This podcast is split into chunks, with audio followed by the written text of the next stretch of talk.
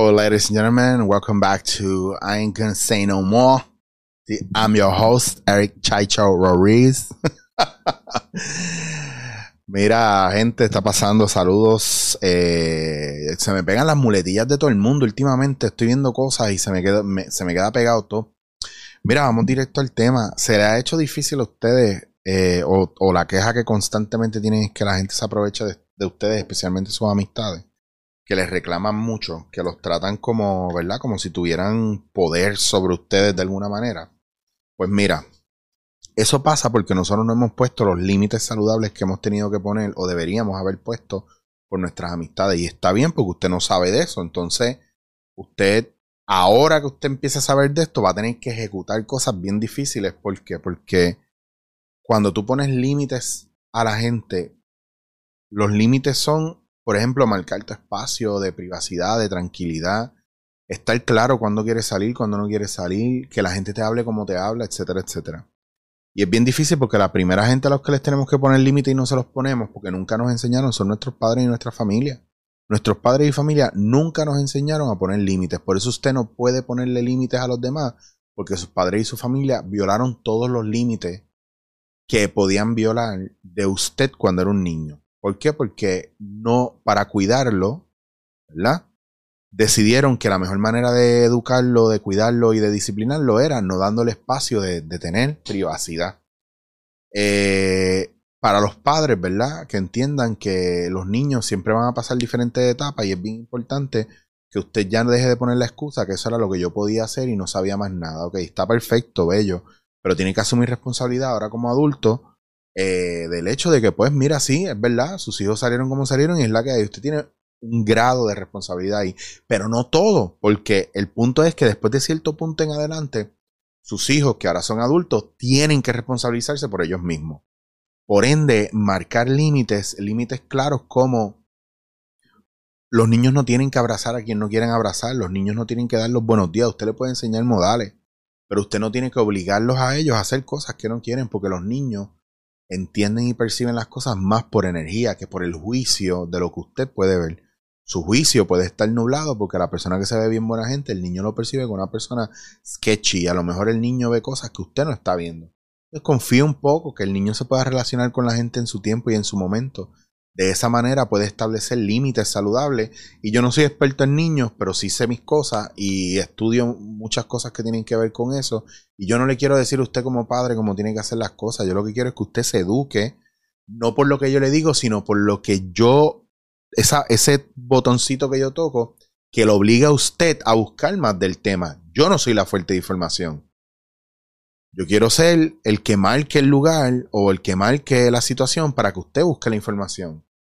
Porque es mejor que usted la busque a que alguien se la esté dando manipulándola como le dé la gana. Y establecer límites saludables viene también en estos tiempos muy importante porque la familia no sabe, no conoce los límites de la gente, no respeta los límites de la gente, pero tampoco pone límites. ¿Entiende? La persona que siempre está pidiendo favores y nunca es recíproco. La persona que siempre que se mete en problemas está acostumbrado a que mami y papi lo saque de ahí, primo, hermano, whatever.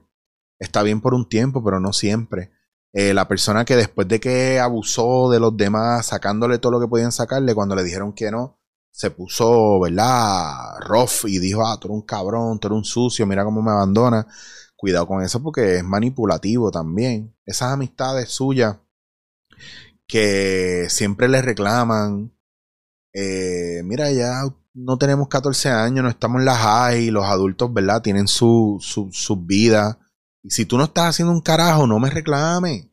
Porque el problema eres tú que no estás haciendo un carajo con tu vida o que siempre me llamas cuando tienes problemas, pero después estás pariciando con otra gente por ahí. Entonces son esas cosas y tampoco me llames para pariciar porque no quiero pariciar. ¿Me entiendes? Cada uno está en su vida en su lugar. Antes de pedir, pregunta cómo está y escuchen de verdad, porque yo conozco gente. Hay gente que me escribe, gente cercana y me pone, no los veo hace años, no sé nada de ellos y me pone, hola, ¿cómo estás? Y esperan que yo haga un engagement en la conversación. No, dime qué necesitas. Porque si no, tu, tu, oración sería, hola Eric, estoy pasando aquí para saludar, coño, hace tiempo no te veo, mira a ver si tienes tiempo para un café, dale. A lo mejor en el café me pilla, pero hay gente que se cree que yo tengo que darles tiempo. Hay gente que se cree que tú le debes tiempo a ellos. ten cuidado de no ser una persona que se cree que lo sabe todo y que tiene unos derechos excepcionales sobre esa persona. Porque ahí el problema es tu narcisismo. Ahí el problema es tu egoísmo, no es la otra persona. Y hay mucha gente que no da espacio para que uno tenga su modo de pensar o su modo de actuar, o simplemente no, no le dan espacio a uno para mantenerse en silencio y quieren llenar todos los espacios en blanco con una historia que se están haciendo en la cabeza. Hay gente que es bien controladora y no lo está viendo y viene desde una actitud muy infantil. Porque la mente de, de, mm, del niño, ¿verdad? Entre comillas, la mente del niño en un adulto quiere saberlo todo, controlar todo para, para tener el mejor resultado posible. Y la mente, ¿verdad? De nosotros quiere saber más, lo más posible para poder anticipar cosas. Y la realidad es que nosotros lo que podemos hacer, o lo único que podemos hacer es estar despierto. Entonces, como usted empieza a establecer unos límites, va a tener que empezar a hablar con sus amistades y con su familia. Y si se molestan, entiendan que esa molestia viene de esa persona que no puede sacarle a usted más de lo que usted le estaba dando. Porque a lo mejor usted ya alimentó mucho ese patrón de dame, dame, dame, dame, dame, recibo, recibo, recibo, recibo. Y usted, porque tiene unos vacíos a lo mejor, una herida de abandono, da para que le quieran. Y da de más para que le quieran. Si usted es de los que piensa igual, o piensa, diablo, mano, es verdad, yo doy con cojones y nunca me dan nada, a lo mejor en ley de intercambio usted no está trabajando un intercambio cualitativo un intercambio de calidad. O a lo mejor usted piensa, ¿verdad? Y pasa con muchas mujeres que están con hombres que son infieles, que son eh, hombres que no. Tú no quieres estar con ese tipo, pero te quedas ahí para él porque él es el que trabaja, él es el que pasa a los chavos de, ¿verdad? Tiene el dinero para los nenes, los nenes están en la escuela, yo no puedo sostenerlo. Bueno, pues entonces usted sí está sacando un beneficio de esa relación porque no se ha ido porque el tipo paga la casa, el tipo compra los uniformes de los nenes, el tipo les da de comer y usted no hace nada. Ah, porque yo tengo que cuidar a los nenes.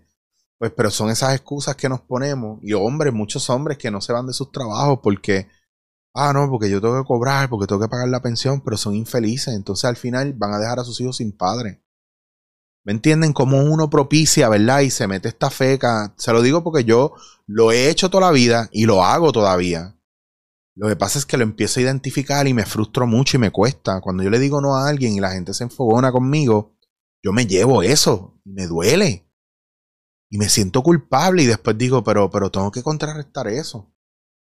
Y muchas de las cosas que yo les digo aquí no es que yo estoy sano y salvo de eso. Tampoco usted puede buscar que la experiencia suya de aprendizaje venga de un lugar que sea puro y crístino. No hay nadie aquí en este mundo ahora mismo que vive una vida de total desapego y desasosiego. Eso es mentira. Todos tenemos nuestras cosas y más desde el ojo del otro. Entonces no hay ningún santo vivo, no hay ninguna persona que no cometa errores, no hay ningún psicólogo que esté bien de la cabeza, ni, ni, terapeuta, no hay nada de eso, eso no existe. Deje de ponerse excusa, ah, este cabrón mira lo que dice y él no lo sigue, pues porque yo lo voy a seguir. Tú lo vas a seguir y tú vas a seguir lo que te dice porque es bueno para ti, no porque el tipo lo siga o no. Porque de repente lo que dijo sí es bueno para ti. Ah, pero él no lo practica porque lo voy a seguir. Volvemos a lo mismo. Si lo que te dice o lo que él dice te funciona en tu vida, pendejo él que no lo practica. Pero es un, un consejo no es un mandato. Entonces, cuando ustedes vean cosas por ahí de la gente que venga, alguien dijo algo que a usted lo iluminó y le ayudó a alcanzar, ¿verdad? Una, un grado de verdad y lo obligó a trabajar en su vida. Que se joda si la persona es una mierda, lo que importa es el contenido de lo que dijo. Los mayores regalos a veces están metidos entre la mierda. ¿Cuánta gente no ha ido a un John que le ha encontrado cosas y se ha hecho millonaria con cosas que hay en John Kelly en basurero? Hay que ver más allá. Siempre estamos buscando excusas para lo más mierda, para que nos pase lo peor, para que la gente nos dé. Esta sociedad está jodida ahora mismo por esta pendeja del yo, yo me merezco esto. Y viene desde un lugar de soberbia y viene desde un lugar de, de deuda, como si la vida te debiera a ti. Mire, cabrón, usted supone que está muerto hace rato. Y está vivo ahora. Sus hijos no le deben un carajo a usted. Usted los tuvo porque los quiso tener. O porque metió la pata. Pues entonces, si sus hijos se fueron, se fueron. Si usted no se preparó y no tiene quien lo cuide, pues está bien jodido. Usted se deja cuidar de otra gente, tampoco está bien jodido. ¿Entienden cómo hay eh, nunca, vas, nunca vamos, nadie va a ganar alrededor suyo. Porque usted siempre va a tener una razón para quejarse. Entonces todo eso Déjeme a mí mirarlo y quejarme, pero usted cambia las cosas. Déjeme a mí procesar esa energía, pero usted no la procese, porque de esa manera nos ayudamos. Si yo estoy aquí como comunicador, nosotros nos quejamos de un montón de cosas, pero nosotros alimentamos las cosas buenas. Nosotros nos quejamos que no hay comida, pero usted ha sembrado un palo de aguacate en su casa. No. Ah, no tiene espacio. Lo que tiene una terracita pendeja, siembra un palo de tomate. Siembra un palo de, de, pimiento, que los pimientos son de las cosas que más fáciles se crecen y se dan en todos lados. Haga algo, haga algo que usted pueda compartir con los demás. Los pelos de la nariz que se me meten por todos lados. A lo que voy con todo esto es que esto es algo bien pasional para mí. A mí la gente a veces me escribe y cuando yo hago un mensaje así bien tranquilo, es como que, ah, te veo que estás centrado. Eh". Cuando hago un mensaje agitado, ah, diablo, sí, estás como Mire, mamá, es un bicho. ¿Cuál es el problema con, con, cómo uno se sienta? Ya usted que reprime lo que siente. O es fácil criticar al otro y después en la casa hacer una mierda. Por eso le digo que uno propicia todo eso. Si usted quiere liberarse de esos panas y de esa familia, que usted piensa que abusa de, de, de su confianza todo el tiempo, mano, póngale límites, dígale que no, empieza a decir que no y a decir la verdad. No, no quiero, no tengo ganas de salir contigo hoy. Pero, pero, ¿por qué no quieres salir conmigo? Pues porque no. Porque siempre que salimos es, tú me sacas para que yo te pague los palos, o tú me invitas a salir más que para contarme las mil de tu trabajo y yo nunca puedo hablar. Y la persona se va a sentir indignado, pero yo le aseguro a usted que si esa persona no le deja de hablar a usted, si le deja de hablar es que, pues mira, no lo quiere de pana, nunca lo quiso de pana, usted era un asset para él. Hay gente que vino a sacarnos el vivir y eso es así, es su naturaleza. El problema no son ellos. Y nunca van a ser ellos. El problema es que usted no vio poner límite sigo repitiendo lo mismo. No porque usted sea vegano, el león va a dejar de comerse un jodido antílope o va, o va a dejar de atacarle a usted para comérselo si tiene hambre. La naturaleza no pide, no pide perdón y no pide permiso. La naturaleza es. O los huracanes paran y dicen, ay, perdóname, es que no te quiero hacer daño. No, siguen su naturaleza. Ah, que si matas, pues mataste, pues, pues ojalá te cojan, baja a juicio y que pase lo que tiene que pasar. Pero si eres una persona normal, común y corriente, ¿por qué abusas de la gente así? ¿Por qué agitas a la gente así después le echas la culpa? ¿Por qué después de decir una estupidez dice, no, no, no, es que yo, viste, yo lo dije porque, mire, no sea pendejo, usted lo dijo porque quería joder. No todo el mundo está en el mood de, de ser simpático, usted también tiene que aprender a leer a la gente. Pero mientras usted esté ensimismado, todo el mundo se tiene que acoplar a usted y usted no es capaz de acoplarse al entorno y a los demás. Por eso que usted le va mal. Porque usted no observa y no escucha. Entonces, cuando observamos y escuchamos, se nos abre la posibilidad de entender que, somos muchas caras frente a mucha gente y aún siendo todas esas caras, seguimos siendo honestos. Porque son las caras que tenemos para diferentes momentos, que no, que no es mentir, es saber usar la cara que toca en el momento que toca, el tono que toca en el momento que toca. Y nadie es responsable de usted cada vez que usted se queja de alguien que no ah, es que tú nunca apareces, ah, es que yo te digo para quedar y tú nunca tienes tiempo para mí. Esa queja lo que suena es a una demanda. Y es una demanda que usted no ha logrado satisfacer con usted y le quiere tirar el bombazo al otro.